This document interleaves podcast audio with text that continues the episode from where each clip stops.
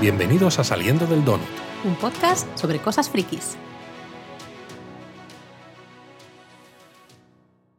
Lo prometido es deuda. Dijimos que íbamos a hacer donuts de cada capítulo de Ahsoka. Y bueno, aunque nos cueste un poquito más o menos, porque estamos de vuelta con las rutinas, esto, lo otro, y cuesta encontrar a veces hueco para sentarse un ratito aquí delante de los micrófonos y ponerse a hablar, pero aquí está nuestro donut del episodio 4 de Ahsoka. El Jedi caído, ¿no? Creo que se ha traducido. El Jedi caído, ¿quieres decir? Bueno, yo digo Jedi porque. Fallen Jedi. Eso es Jedi. Y da mucho que hablar ese título. No podemos hablar nada de ese título antes de poner la sirena, así que emplazo el debate a justo después de la sirena y decir que a mí es un episodio que me ha gustado muchísimo.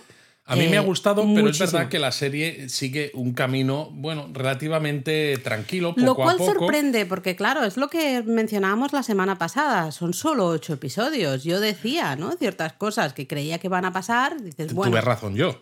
eh, no hagas spoilers, que no hemos puesto todavía la sirena. Bueno, pero tú, tú, quieres- tú crees que los donuteros que nos escuchan ahora mismo se están acordando exactamente de qué dije yo, qué dijiste tú? Probablemente sí. Nah. Pero vamos, que se toma, se lo toma con calma, se lo toma con calma, pero a mí este episodio me ha gustado muchísimo. Yo terminé el episodio y dije, wow, qué buen episodio. Y no solo por lo que sucede al final, que ahora hablaremos de ello, sino por todo el episodio en sí. Me parece que va enlazando muy bien las relaciones de los personajes y te hace pensar mucho también en eso que también mencionamos la semana pasada, ¿no? Que no todo es blanco o negro, que hay muchos grises y la Es naranja. perspectiva, sí, Como los sables láser.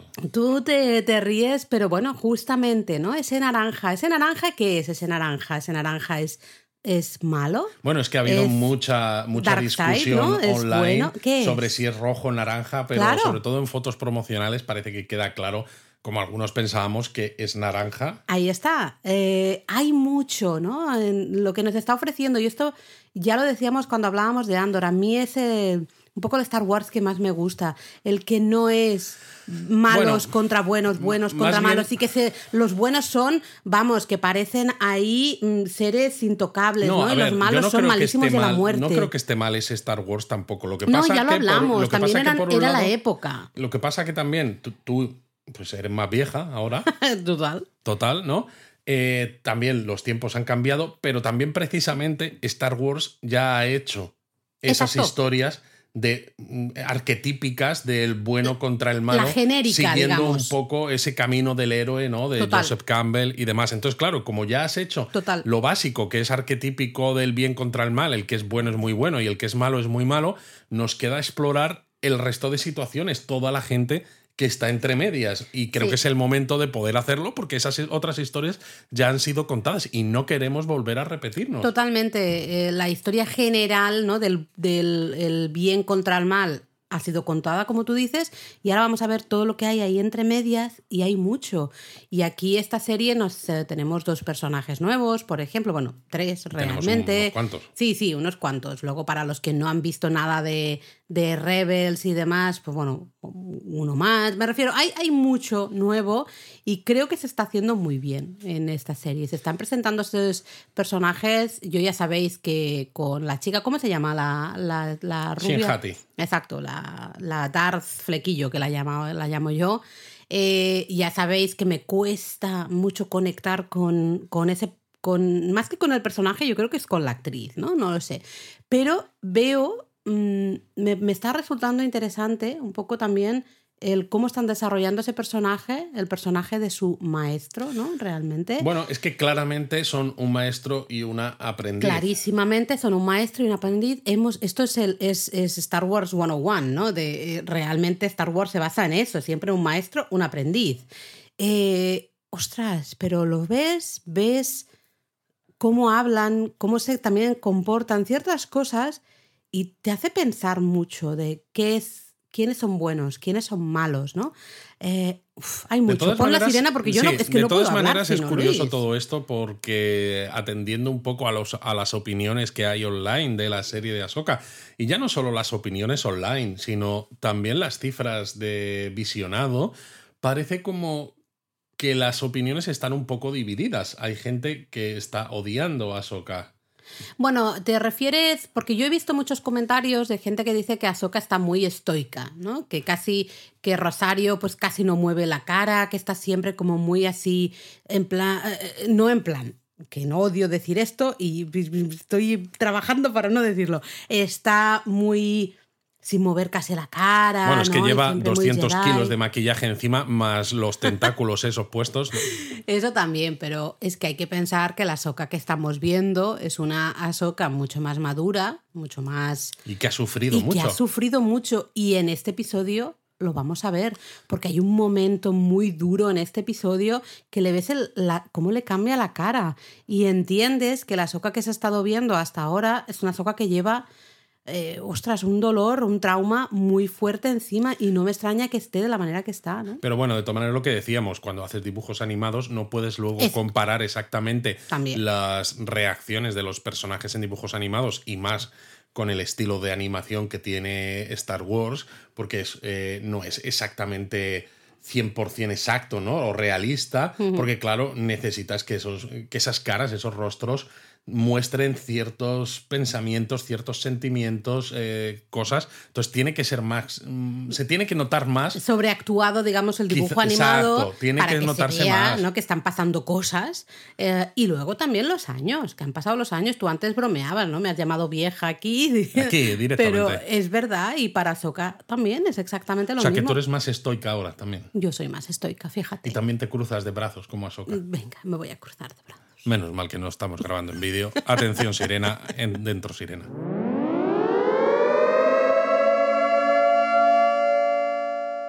Ya podemos hablar.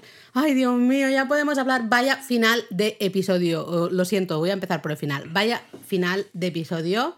Yo dije aquí que pensaba que saldría ya por fin el almirante de Thrawn. Yo te dije que por todavía aquello no. de que, ostras, es el cuarto episodio. o sea, estamos a mitad de temporada con la Sí, tontería. pero yo te dije que independientemente de cómo de largo fuera el episodio, creía que todo este episodio se iba a, a hablar de esa lucha, ¿no? Porque acabamos el tercero con eh, Baylan Skull mandando a sus esbirros, incluyendo estos droides asesinos, a por los Jedi que están en la nave, es decir, Ahsoka y Sabine. Y digo, bueno, creo que el episodio va a acabar con la nave, está el ojo de Sion yéndose a buscar a Thrawn. Y creo que acerté. Acertaste, acertaste más que yo. Igual que no he acertado otras cosas de las que también Pero- vamos a hablar aquí. ¿Tú te esperabas ese final con No. ese mundo entre mundos y ese No. Anakin Skywalker? He de decir, lo siento, no pude evitarlo. Ese de-aging horrible, fatal, que han hecho. Bueno, No, no, no tiene ningún tipo de se Le sentido. nota, se le nota un poco. Está muy mal hecho, Luis, por Dios, no me digas, se le nota un poco, está mal hecho. El que haya probado, el que haya dicho, check, a eso, mm, perdón, pero no Claro, porque tienes el pobre, el pobre Hayden Christensen ya no es un chaval, ¿no? Pues yo Y- casi hubiese preferido que lo hubiesen dejado tal cual, en todo caso. O, ¿no? Un poco como, no sé, es que en Obi-Wan no se notaba tanto. Aquí, o sea, fue horrible, horrible. El de aging, Lo que yo pasa en es que esa no sé escena. si me gusta empezar por el final. Bueno, da igual, yo he empezado por el final porque soy así. Eh, porque es que es un shock. Es parte, todo este episodio tiene varios shocks y este es uno de los mayores shocks del Lo que, lo que pasa es que cuando ya habéis visto The Clone Wars, cuando ya está en este mundo entre mundos, que si recordáis, pues ha salido ya en Rebels, ¿no? Y la propia Ahsoka, eh, pues con Ezra, ah, Ez- Ezra Bridger, que es uno de los chavales que están buscando, pues también ha aparecido en el mundo entre mundos y demás, precisamente cuando estaba peleando con Darth Vader, ¿no? Que ella estaba todavía con dudas de mi maestro se ha convertido en Darth Vader, sí, ¿no? Eh, en la serie de Clone Wars, el primer episodio en el que Anakin encuentra, se encuentra con Ahsoka, le llama, la llama Snips. Snips. Entonces, claro, cuando en este final de episodio Ahsoka está en ese mundo entre mundos y escuchamos una voz de fondo, si no somos muy fisonomistas de voces, ¿no? Por decirlo de alguna manera, y no distinguimos, oye, esta es la voz de Hayden Christensen, el hecho de que la llame Snips otra vez, pues claro, ya te lo dice, te lo dice todo. Lo curioso, lo curioso es que la serie, como dijimos en el donut anterior, transcurre más o menos a la vez que la tercera temporada del Mandaloriano. Es. decir, ya ha sido derrotado el imperio, ¿no? En Endor, eh, la segunda estrella de la muerte ha sido destruida, el emperador ha muerto, etc. Y dices, pero Darth Vader está muerto. Entonces, ¿quién es ese Anakin que está en el mundo entre mundos. Bueno, el mundo entre mundos, claro, permite eh, que, que las, las personas de hecho, la soca que tenemos nosotros es una soca que viaja a nuestro timeline a partir de ese mundo Claro, mundos. Laura, pero si aquí hay un Anakin Skywalker que está vivo, entonces, ¿quién es el Anakin Skywalker que estaba dentro de Darth Vader cuando mata al emperador y No, cuando es- luego lo, lo incineran? en Yo Endor? entiendo que es un Anakin del. es el Anakin del pasado. Claro. eh, que, que- se reencuentra con Ahsoka justo en este mundo entre mundos. Es ¿no? decir, que todavía igual no se ha ido al lado oscuro del todo. No lo sé, pero sí que abre la posibilidad de multiverso también aquí, ¿no? Un poco o de... Porque bueno, ya la propia Soca realmente. Al, al, al final, yo el mundo entre mundos he de reconocer que tampoco lo he A mí, si no me sale el Doctor Strange aquí, yo aquí no, no, No, no, me no, falla he- algo. no he estudiado el mundo este entre mundos en propiedad, pero lo que yo entiendo es eso, ¿no? Realmente es de un timeline, puedes ir a otro timeline, manejándote por, ¿no? caminando por este mundo entre mundos. Claro, pero si Pasas te- a momentos temporales diferentes de la Claro, historia. pero si te sales del timeline, también te sales de tu hilo temporal y pueden pasar cosas por el hecho de que tú no estés. Claro. El hecho de que esté aquí, sí. Anakin. Sí, sí. eh, No claro, sé. ¿qué Anakin es? ¿El de Clone Wars? ¿Es el de las precuelas? ¿El de las películas? ¿Es el, El de tema- las.? no, es que no lo sé. El tema es que justo cuando ese Anakin, ¿no? La llama Snips, vemos la cara de Ahsoka. uf, eh, dicen, Dios mío, ¿no? Porque es de golpe y porrazo es abrir toda esa caja ¿no? de dolor que tienes guardadita ahí en un recoveco en tu corazón, porque son muchas emociones, son muchas Es cosas. posible que este Anakin todavía no sepa que va a ser Darth Vader, pero claro, ella sí lo sabe. Sí, pero es que justo, tú lo comentaste, justo termina con el tema de Darth Vader, el tema musical, ¿eh? la música Bueno, de eso, Darth eso Vader. siempre lo usan, porque son unos pocos acordes que ya nos transportan y es posible eso, que Anakin no lo sepa, Ahsoka sí, porque Ahsoka ya ha vivido ciertas cosas y por eso todavía es más duro. Es como, mira, te voy a contar una cosa, Anakin. Entonces, esto...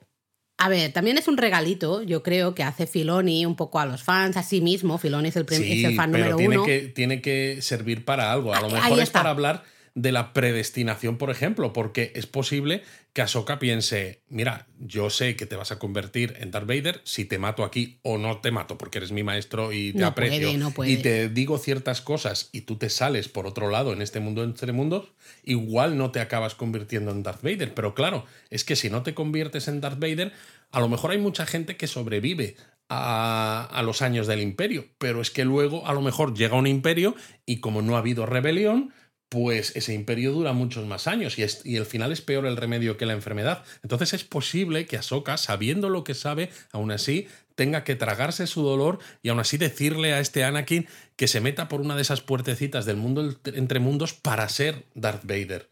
¿Sabes? O sea, que eso, va a ser lo, lo- como duro. aceptar ¿no? que el camino Es inevitable. eh, hay que seguir ese camino y bueno, veremos. Vamos a empezamos por el principio, un- aunque no hagamos un repaso No tan tenemos exacto. guion en el donut, como siempre, últimamente. Seguimos, seguimos sin guion, eh, pero si no recuerdo mal, el episodio empieza con, bueno, tenemos a Sabine y tenemos a Soka con, con el droide eh, Huyang.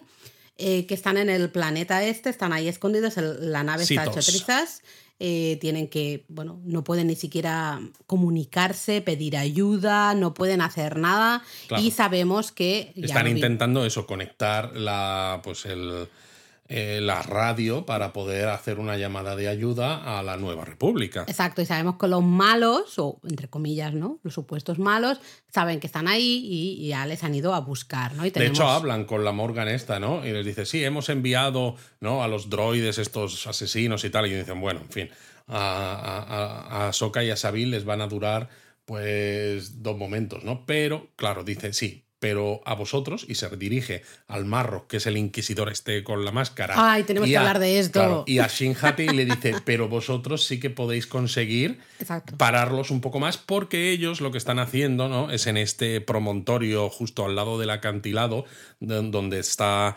este bueno esta piedra sobre la que colocan eh, la esfera que sirve de mapa, se activa el mapa, entonces sale una línea de luz hacia esa galaxia donde se supone que está Thron, y lo que van haciendo los droides que están al servicio de Morgan es establecer una ruta, porque precisamente estando en una galaxia tan lejana, si la ruta no es exacta, cualquier pequeña desviación, ¿no? De un grado, por ejemplo, que sea, ya te haría que aparecieses en un lugar totalmente inesperado. Y eso lo cuentan, ¿eh? Lo cuentan, y lo lo cuentan cuentan. para los espectadores que a lo mejor no entendemos tanto, no sabemos tanto, pues viene bien porque con una frasecita Totalmente. por ahí random que no Y- recuerdo quién dice, pero y es se muy cuenta. Star Wars también porque cuando están estableciendo, están eh, sacando esa ruta, se ve una pantalla en la que se van como iluminando cuadrantes Sí. que te va diciendo, vale, estamos a un 20% de obtener la ruta completa. Y recuerda mucho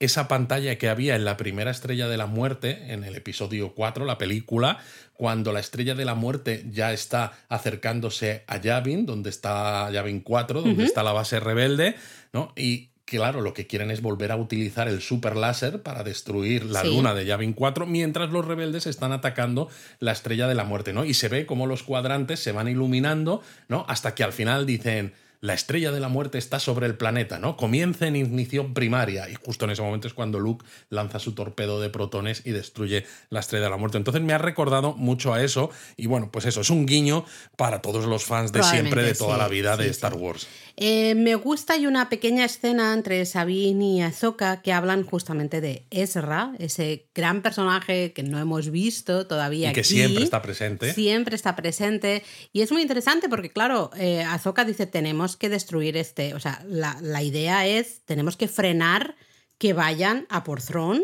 tenemos que evitar que Thrawn vuelva para acá. Porque entonces es cuando es cuando Ahsoka dice la frase, ¿no? No queremos que sea el heredero del imperio, Ahí que es el título del El primer título del libro. primer libro, Del primer es. libro de Timothy Zahn en el Eh, que sale. de y claro, Ahsoka dice, si no podemos frenar, o sea, la única manera quizá es destruir ese mapa, tenemos que destruir ese mapa. Y ahí vemos lo duro que puede resultar esto para Sabine. Y ya en el, al comienzo del episodio ves claro que esto Sabine quizá, o yo en ese momento estaba segura de que eh, puesta en esa situación, ella no podría destruir ese Pero mapa fíjate que- porque... que, le pregunta a Ahsoka, ¿no? ¿Me puedo fiar de ti, no? O algo así, y ella dice que sí. Bueno, hace un sí, este es de Sabine, de, ¿no? pero porque es que la relación al final que tiene con Ezra eh, lleva muchos años. Lleva muchos años y tiene ese- además un final que no deja de ser eso. Es que es traumático. Es, es un trauma, y es un trauma no superado porque han pasado, no sé, 13 años, una cosa así, y ella sigue traumatizada por la desaparición de Ezra y sobre todo por el no tener absolutamente ninguna manera de saber qué ha pasado con él ni dónde está. Pero y por primera además- vez puede saber que Total. puede ir a por él. Total, pero es que además la desaparición, ¿no? la, la marcha de Ezra es un momento también muy traumático para Sabine, porque es un poco el momento en que la- lo que era la familia de la nave, ¿no? de, de la Ghost, que esto lo, lo hemos visto en Rebels, se, entre comillas, desintegra. Tenemos la muerte de uno de los grandes, tenemos como se- otro se marcha, ¿no? Eh, Ah, o sea, que yo la semana pasada no podía decir no estoy diciendo cosas. nombres, estoy diciendo cosas que pasan así en general. Por Anda, si qué morro tienes, Laura. Eh, luego Gera, claro, se tiene que dedicar, ella sigue su parte, entre comillas, más política, ¿no? Am, Sabine se queda un poco, creo, entre comillas, sola.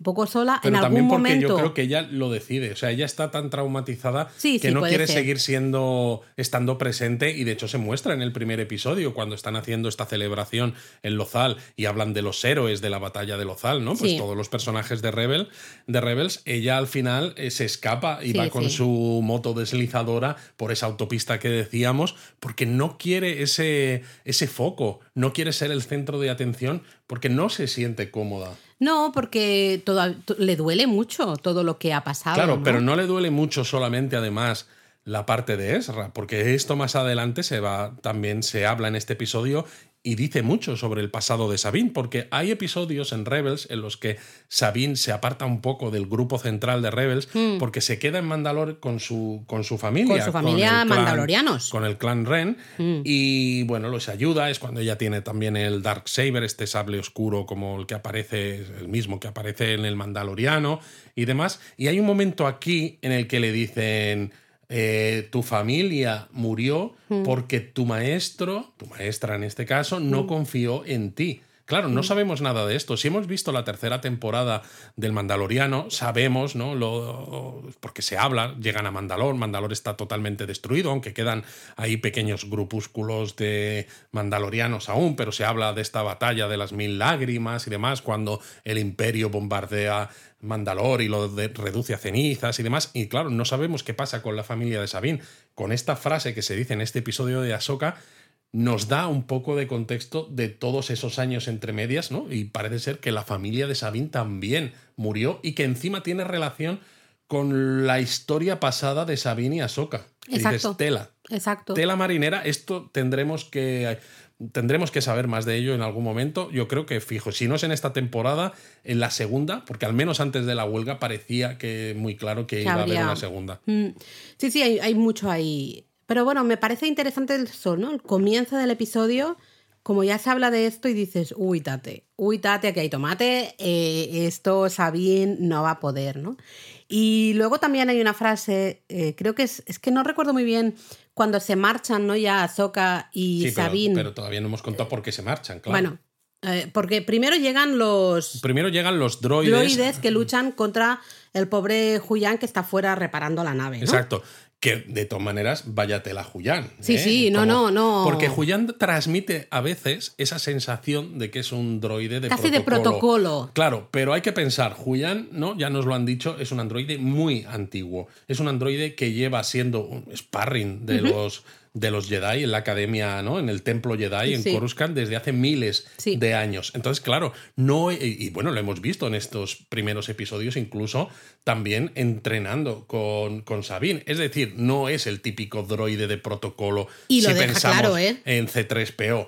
Y de hecho, pues bueno, le pega unos viajes a un androide asesino. HK, Tremendísima esa dices, lucha entre Madre los. mía. Tremendísima la lucha entre Está- los dos androides. Está fantástica y además está muy bien porque precisamente eh, Julián como que desconecta a un fusible o alguna cosa para que pase, ¿no? Se apaguen las luces dentro de la, de la nave de Ahsoka y cuando están ellas dos ahí y eso se apaga, saben que ha pasado algo, sobre todo Ahsoka, ¿no? En ese momento saca el sable láser Sí, y porque va Sabine corriendo dice, este. Julián que siempre está Es- eh, liándolo todo, ¿no? Lo, hace- lo empeora todo. Y ves que en la cara de Ahsoka dices, no, No. no, esto, Esto aquí no hay es algo por más. azar. Sí, Y entonces sí. sale y se ponen a luchar y evidentemente lo que pensaban los malos, ¿no? Pues estos droides no son, No son competencias. no son competencia para Sabine, Ahsoka y Julián.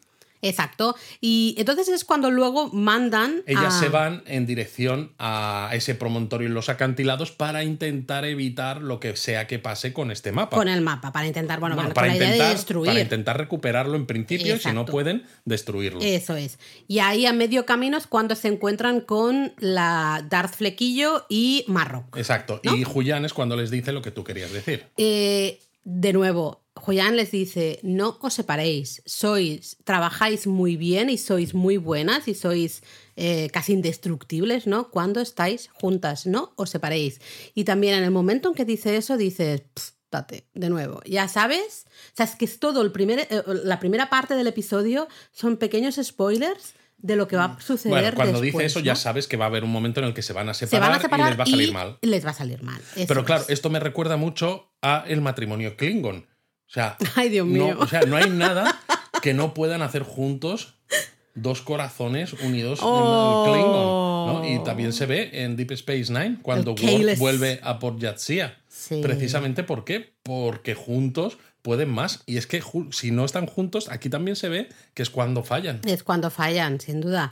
Bueno, hay que hablar de Marrock, Luis, porque... Sí, bueno, eso mola mucho porque, claro, Marrock se queda luchando contra Sokka y Sabine se queda luchando contra Shinhati. Sabine se lucha contra Shinhati. Al principio, ella, pues como todavía no se siente cómoda con el sable láser, con sus pistolas de Mandaloriana, pero cuando. Bueno, que yo es algo que grité, que yo es algo que dije. Dijo, Sabine, eres mandaloriana. Ah, no es 100% usar el sable láser, la forma de lucha de los Jedis, etcétera, No. etcétera. No, eres mandaloriana. Usa también esa Claro. parte de tu conocimiento. Sí, pero al principio empieza a usar esas pistolas porque no se siente confiada en sí misma. Bueno, porque ya ha luchado contra. No contra se siente confiada en sí misma y de hecho le ha salido Shin-Hati, mal. con la fuerza Claro. consigue quitarle las pistolas, entonces es cuando Sabine saca el sable láser y a mí me gusta una- un momento en esa lucha entre las dos que Sabine hace un gesto con la mano usando la fuerza como para apartar Hmm. a Shin-Hati que no le sale muy bien, pero si tú te fijas, al menos yo es lo que creo, si te fijas en la banda de sonido, ¿no?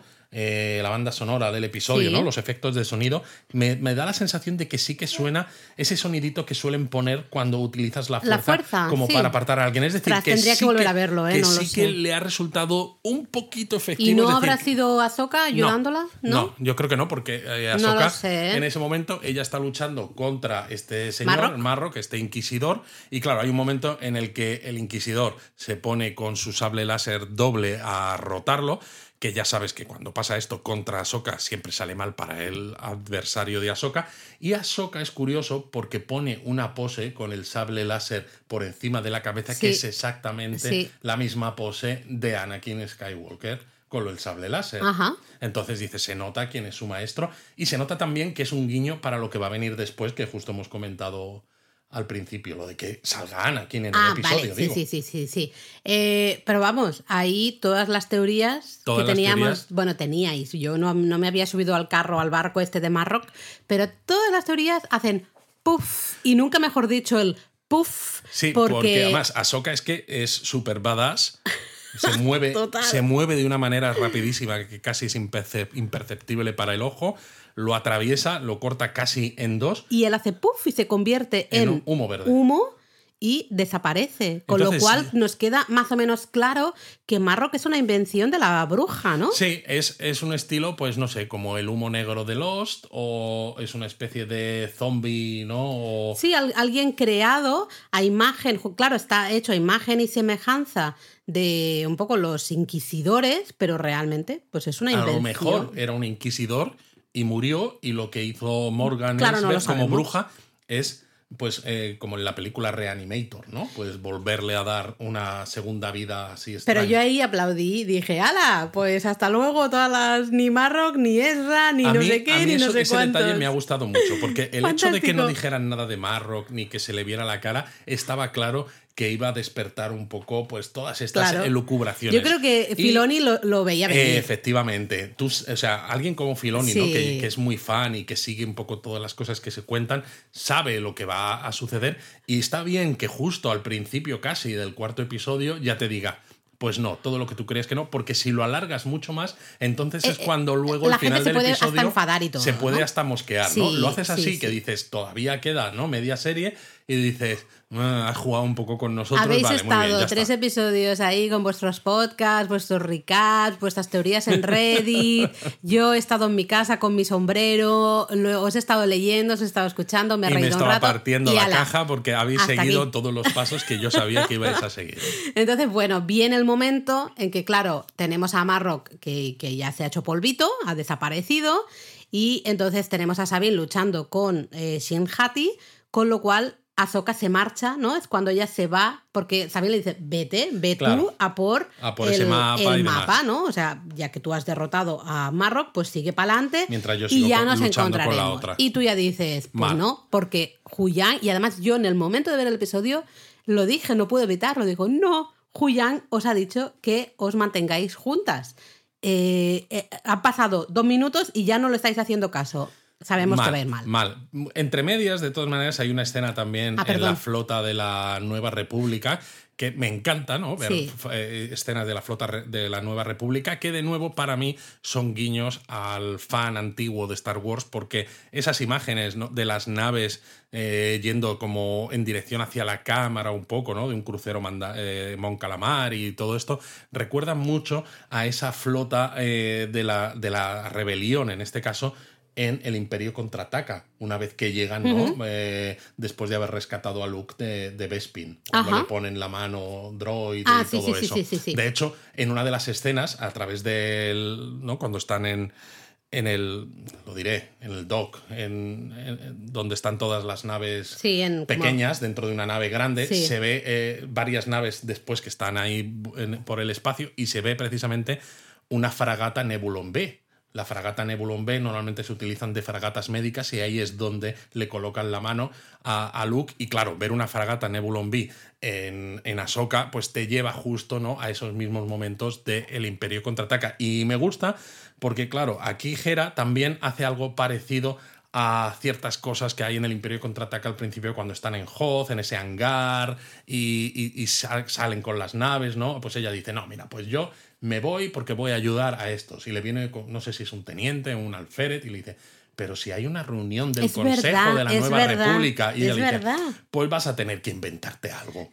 Porque yo me voy a ir. Y dice, Hasta no tienes permiso para irte. Dice, Soy "Bueno, general, ¿qué me estás contando? Exacto, ¿no? Pues yo me voy si me, si me da la gana. Mira, me doy el permiso a mí Y de misma. hecho se ve al fondo la Ghost, ¿no? Ya se ve, empieza Sí. a ver que está en el hangar. Y claro, yo daba palmas porque la Ghost tiene, es casi como otro personaje más en Sí. Rebels, pero no la habíamos visto en Ahsoka todavía mm, eh, de verdad, verdad entre comillas, ¿no? Como personaje Sí, real, sí, sí, sí, no de dibujos animados. Y a mí me dio mucho gustirrinín. Y esto es algo que también dijimos que iba a pasar. Nosotros en el episodio anterior, cuando vemos a Hera hablando ahí con ese consejo, bueno, y todos dicen, no, no, no, no, no vamos a ir, no vamos a hacer nada, no vamos, esto nos parece todo, bueno, ¿no? que ya, ya hablamos de, de, eh, terrible esa conversación.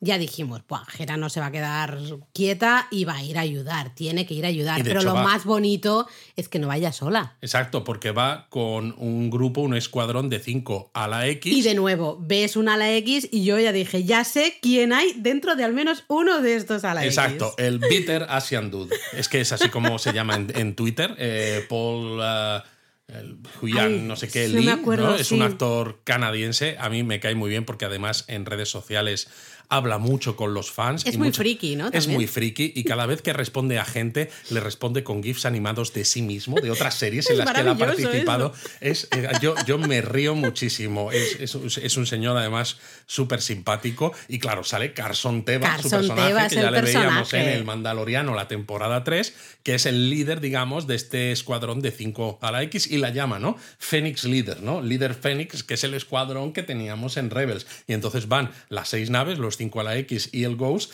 pues hacia la hacia el planeta donde están pues todos los demás y es curioso porque en el puente de la de la Ghost el hijo de el hijo de Hera le dice a la madre tengo ah, un mal presentimiento Tengo- sobre esto que es, es. la típica frase que sale en cualquier producción de Star Wars desde que Han Solo dijera en ese trituradora de residuos de la planta 5 en la estrella de la muerte tengo un mal presentimiento sobre esto. Pues- Siempre se ha dicho, a mí me hace mucha gracia. Tiene un mal presentimiento y, y, vamos, la clava. ¿eh? Lo que Total. a veces no se sabe, o quiero decir que hay, no se sabe porque las escenas transcurren muy rápido y hay que darle a la pausa y fijarse mucho y ser muy sí. friki, es que entre todas esas pantallas con mandos, con palanquitas... De la con no sé Ghost, qué, ¿eh? Estás hablando de la nave de la Ghost. Mm. Hay una foto y es la foto del padre precisamente de Jason. El padre. No, bueno, pues claro. ¿no? Pero es el, el- el- el amor- el amorcito de Hera. Kanan, el Pues hay padre una de, foto. de, de- de Jason. ¿eh? Y claro, se ve relativamente poco, muy rápido. Yo no Incluso lo vi. si paras la, la escena ¿no? y haces un pantallazo, el nivel de detalle no se ve tanto. Pero claro, hay gente que dicen que podría ser la cara de Freddie Prince Jr. Que es el que ponía la voz, que ¿no? es el, el actor que ponía la voz a Kanan en Rebels. Eh, yo ya sé que están saliendo teorías, supongo, no he leído, ¿eh? pero entiendo que van a salir teorías de que como se ha visto la foto, pues a lo mejor sale que como, sí, el mundo como entre fantas- mundos de Bueno, en el mundo entre mundos o como fantasmitas Jedi de estos, ¿no? Que desaparecen, Fantasmita desaparecen. Jedi tiene que salir fijo. Porque no Eh. se ha enseñado absolutamente nada en los trailers ni en los teasers. La gente se quedó muy tocada en Rebels. eh, entonces- Bueno, yo, vamos, estuve llorando tres días y me enfadé, me enfadé. Dije, yo no quiero ver más esta serie. Eh, como Filoni, ya no me caes bien. No, eso fue terrible. Luego leí que había sido el propio actor el que había empujado a Filoni a, a matar a su personaje. Decía que el arco un poco del personaje est- estaba completo y que creía que, que ya está, que era el momento, ¿no? Pues no, no estoy de acuerdo, no era el momento. Ya está bien de traumatizarnos aquí a todos, hombre. No me parece ni medio normal. Ni medio normal. Pero bueno, Bueno. entonces, claro, nos quedamos con esas naves yendo a ayudar que seguramente, y ya sabemos cómo funcionan las historias en televisión Siempre y en llegan cine, al momento oportuno, no en el último momento. No, llegan en el momento oportuno si estamos al final. Y si estamos a mitad, llegan justo un poquito tarde. Sí, bueno, justo cuando, cuando ya parece que, que ya no pueden hacer nada, Eso. pero ¿no? E- ese, ese último esfuerzo, ¿no? digamos. Entonces, bueno, tenemos esas naves y tenemos a Soka que se marcha, ¿no? Dejamos a Sabine eh, luchando con Shinhati. Al final, no hace falta. Hay aquí unos duelos chulos, a mí me gustaron. No sé la gente que dice, pero yo no he No, y leído llega casi un nada, momento ¿eh? en el que la propia Sabine pues consigue, parece que sobreponerse ¿no? a Sí. Shinhati, que tiene más manejo que ella Claro. del sable láser, hasta que Shinhati hace una bomba de humo. ¿no? Y- Es casi como, como un prestidigitador ¿no? que lanza Entonces, el, el mago pop en, en Broadway, To- Luis. El mago pop en Broadway. Exacto. ¿no? Sale el humo y cuando el humo se disipa ya no está Shinhati, que, se, que luego veremos que ha ido otra, también ella hacia ese espacio donde están con el mapa en el acantilado, como el de. Sitos. Eso es. Eh, yo creo que ve que, que está perdiendo tiempo o le da miedo no Y poder no realmente quiere con dejar Sabine. sola a su maestro, cosa que a Sabine y a Ahsoka no les ha importado separarse. Exacto. Entonces, bueno, vemos que Ahsoka llega justamente a ese acantilado y ahí se encuentra con, eh, yo creo que el mejor personaje que nos ha mm, presentado de momento esta serie. Y ¿no? mira que me da pena que Ray Stevenson muriera justo después de Sí, rodar esta sí. temporada. Porque, o sea, si ya tenía presencia, por ejemplo, ¿no? En Roma, como Tito Pulio, eh, aquí en Ahsoka, sale, ¿eh? como Bailan Skoll, entre el diseño de su traje, eh, la presencia que tiene el señor, esa, esa, esa pose, ¿no? Esa. No sé, es que es imponente, es maravilloso. Es imponente, pero a la vez es eh, cercano. A mí a veces me parece hasta abrazable. Exactamente, ahí ¿cómo voy. puede ser? ¿Cómo y puede claro, ser? eh, es a lo que me refería al inicio del episodio, te explota la cabeza, porque, y lo vemos, es supuestamente es malo. Digo supuestamente, pero no es el malo, malo, malísimo, ah, qué malo, lo, lo odiamos todos.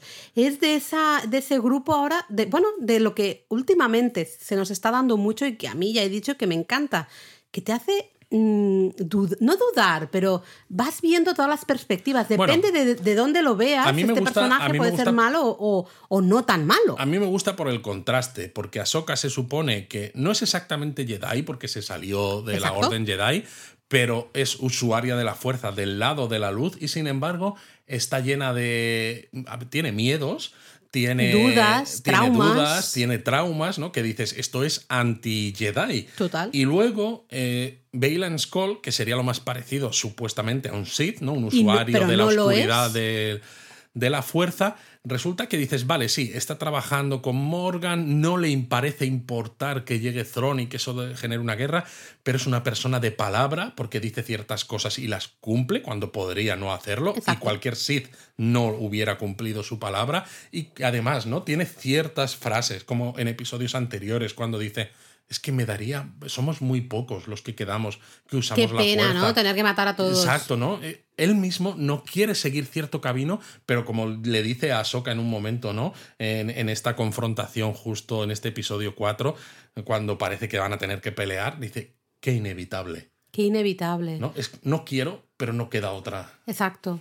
Es Eh, un contraste fabuloso. muy interesante la lucha entre ellos dos, también por el diálogo que hay, porque él Y porque es Ahsoka la que se lanza contra él, a pesar de ser se usuaria de lanza la contra luz. él, pero él la intenta desestabilizar y lo consigue absolutamente, porque le habla él de su maestro, le habla de Anakin. Eso dice, es. Anakin hablaba muy bien de ti, ¿no? Spoke highly of you, creo que le dice. Sí, lo ¿no? cual Hablaba también nos hace pensar es qué historia hay por detrás de Bailan Skull. Sí, y claro, Ahsoka se hace un poco la chula de, ah, pues a mí nunca me hablo de ti, pero ya la ha desestabilizado. Sí. Ya vemos que, que Ahsoka no está concentrada para esa lucha que va a tener que tener con Bailan, ¿no? Y pasa lo que es, de hecho, Y hay- inevitable pero hay que un pase. momento en el que Ahsoka consigue eh, quitar esa, ese mapa, ¿no? Sí. De ese punto que está. Y entonces, Sí. claro, se desactiva, digamos, Perdón que me ese ría, mapa, pero sí. como que se quema la mano. Porque Bueno, yo está aquí- aquello activo y recuerda un poco a este nazi de, de En Busca del Arca Perdida, ¿no? Cuando recoge ese medallón y se le queda el-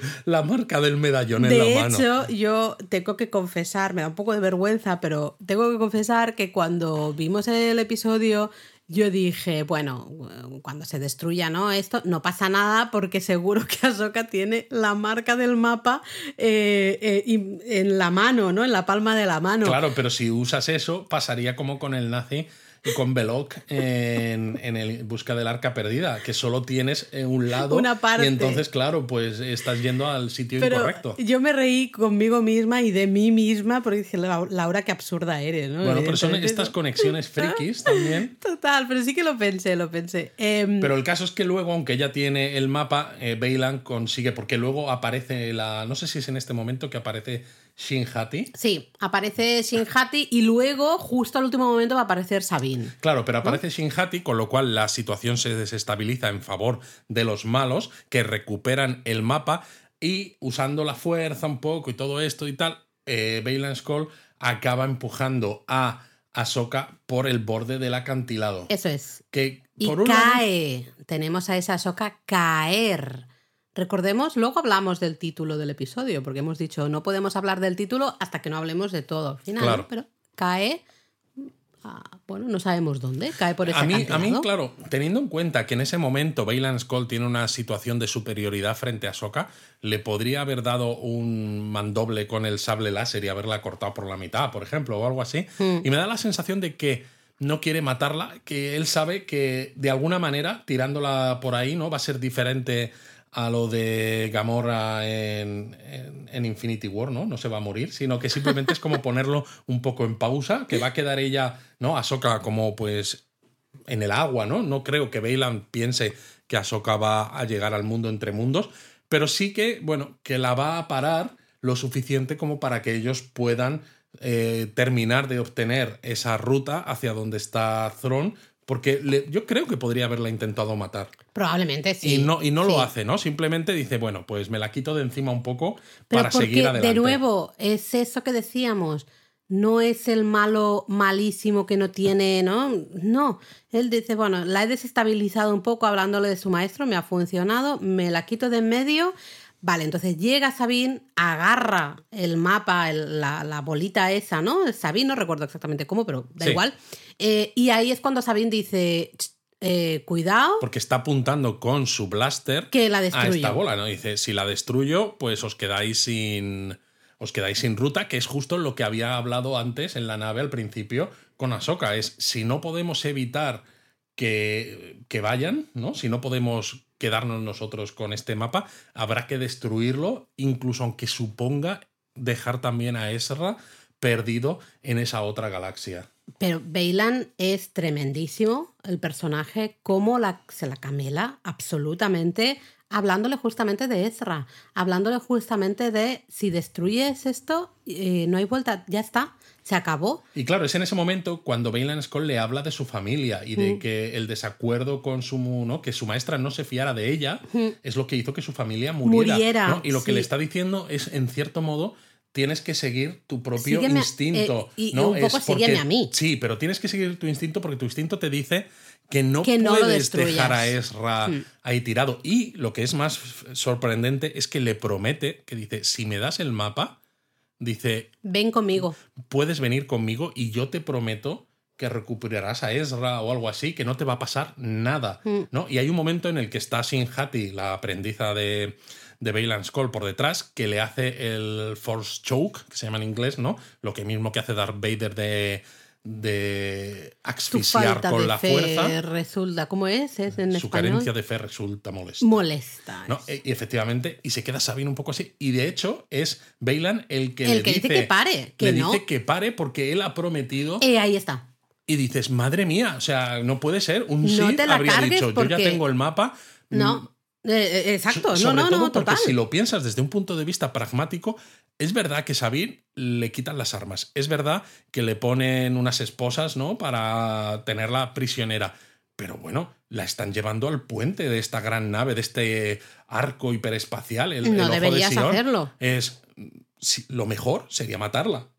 y te evitas problemas a futuro, ¿no? Entonces él mantiene su palabra que a mí me, eso me, deja loco. Eh, ahí, por eso digo que es un personajazo, ¿no? Porque tiene muchas, muchos lados, desde muchas perspectivas diferentes, ¿no? Mucho, hay, hay mucho ahí.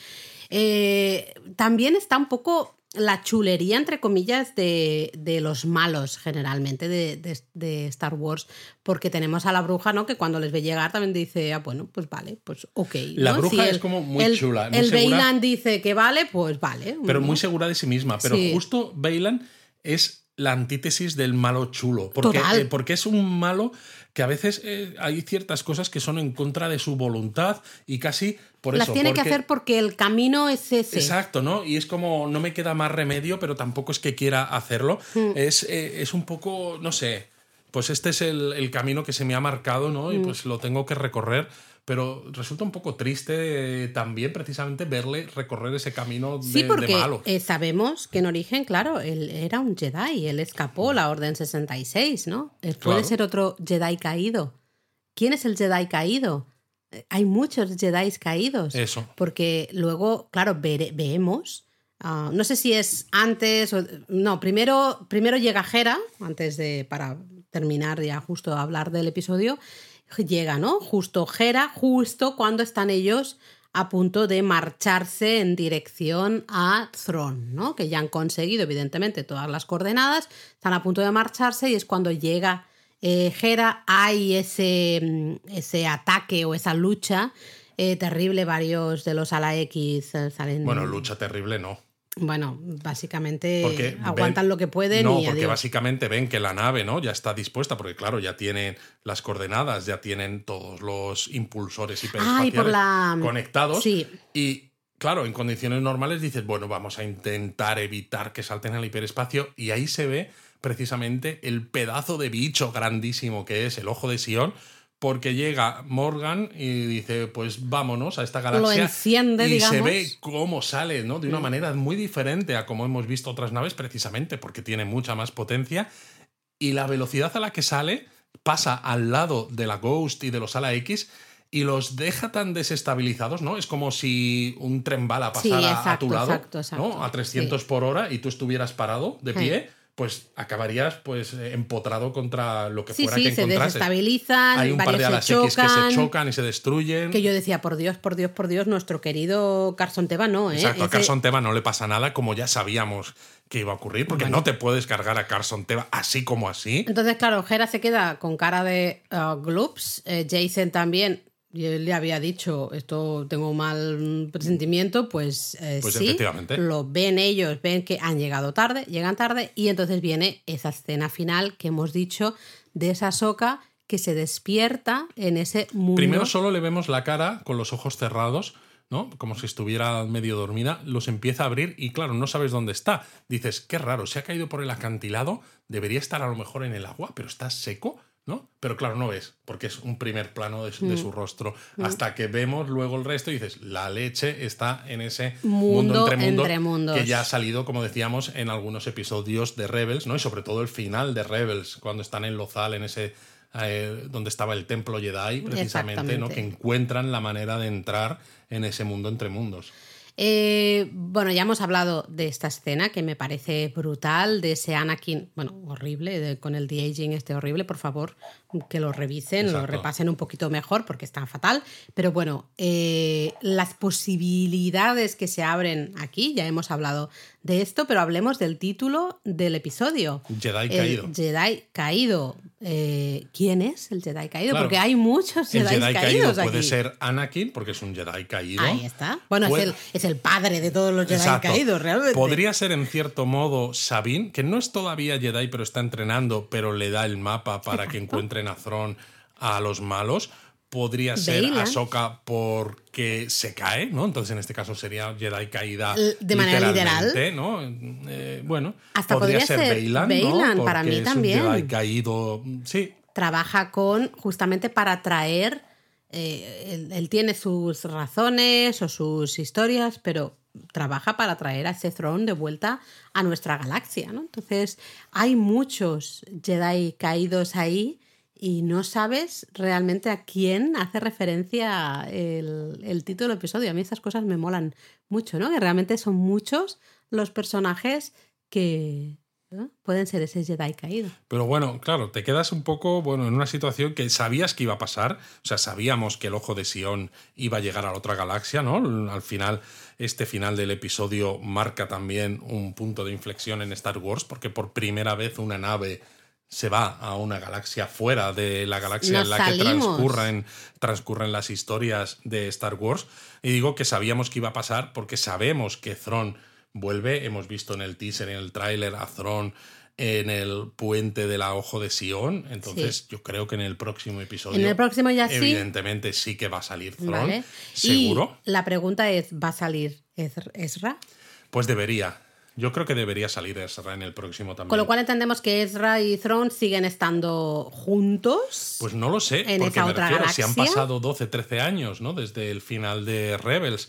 Eh, y claramente son enemigos que han estado jugando al parchís en voy. 13 años. Bueno, mira, si son o- enemigos, pues así, a ver quién No gana sé, y esas claro. cosas. Dicen, bueno, ya, ya que no podemos hacer mucho más, pues oye, mira, te, te- te como, cuento 20, ¿no? Pues ya Pues está. puede ser muy intenso el próximo episodio porque, claro, tenemos ese Throne, evidentemente, ah, importante, pero sí, también sale Ezra, el reencuentro de Ezra y Sabine, y cuando Ezra también quizás se dé cuenta de lo que ha hecho Sabine para ir a buscarle cuando él pidió clarísimamente, Sí. eh, mm, ya déjame, ¿no? En el, en el sentido de eh, cuida, ¿no? Te- Claro, paso pasa- el testigo para que tú cuides de lo que dejamos, de lo que yo dejo aquí. Totalmente, pero si, claro, si tú recuerdas Rebels, muchas veces incluso los más jóvenes, ¿no? La propia Sabine con, con Ezra, a veces hacían lo que Se les daba la gana, se se saltaban, saltaban, que es un poco sí, lo que sí, ha hecho. Sabine en este episodio, totalmente. pero al final les acababa saliendo bien. Y claro,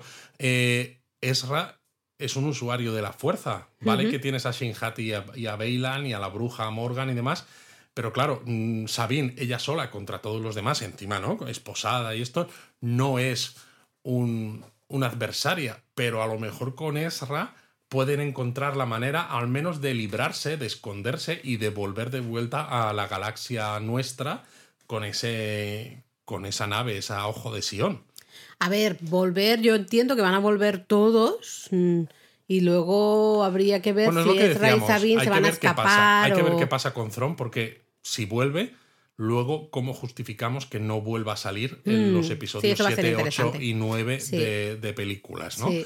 Entonces, pues algo se tendrán que se tendrán que inventar. O se lo cargan, porque volver a mandarlo por ahí sería un poco Sería repetitivo. repetitivo. Sinceramente no lo veo. O caen un poco en una desgracia de, de- de- de perder la confianza, de, de no tener ¿no? un o, manda- puesto. o a lo mejor lo mandan a través del, Del mundo entre mundos. de forma que tenga una historia circular, ¿no? Que en el momento en el que aparece Ah, Thrawn y ser desaparece, su historia siempre sea circular y nunca consiga pasar de un punto temporal determinado más allá. Tendría sentido porque que nos presenten el mundo entre mundos en el episodio 4 mm, solo para que salga Anakin no, No me parece suficiente Sí, es justificación. un guiño, es un guiño que resulta muy interesante, ¿no? Sobre todo Sí, teniendo en cuenta la historia de, de Ahsoka, que además Claro. es la protagonista de la serie, pero es verdad que tampoco pinta mucho Anakin, ¿no? Yo No. creo que es más bien la excusa Puede para ser. que ese mundo entre mundos ya esté presente en el episodio 4